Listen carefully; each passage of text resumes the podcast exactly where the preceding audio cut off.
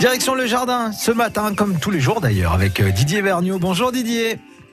Bonjour Emmanuel, bonjour à vous tous. Alors ce matin, on parle de l'albizia.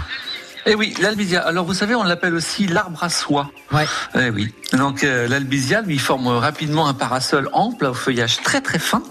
Et puis c'est un excellent arbre d'ombrage. Hein. Le- la- leur floraison est spectaculaire tout l'été. Alors on voit bien sûr dans les couleurs, c'est c'est plus le rouge que le rose, hein, forcément parce qu'il est il est beaucoup plus lumineux et beaucoup plus joli. Alors donc euh, moi je vous conseille euh, de le mettre en plein soleil bien sûr. Hein.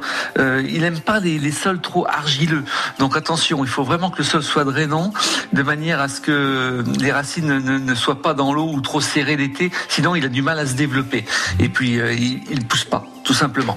Alors en fin d'hiver, vous supprimez les bois morts, on fait une petite taille euh, sur les gros sujets, mais ça demande pas beaucoup d'entretien.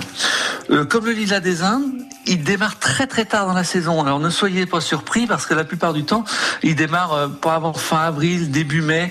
Euh, cette année, ça a encore été même un petit peu plus tard sur certains endroits, euh, vu le printemps qu'on a eu quand même qui a été très très froid. Il se comporte pas trop mal dans le Poitou, hein, donc vous pouvez en planter sans problème.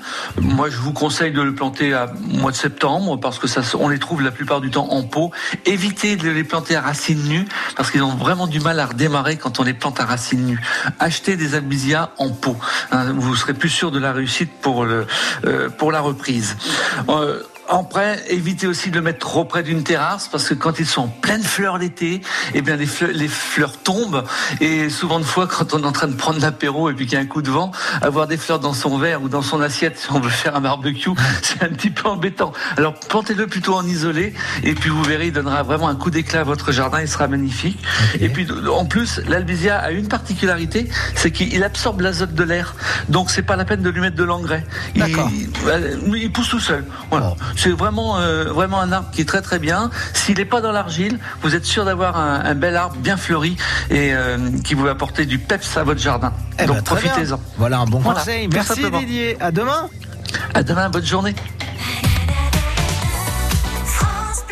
France Bleu Poitou.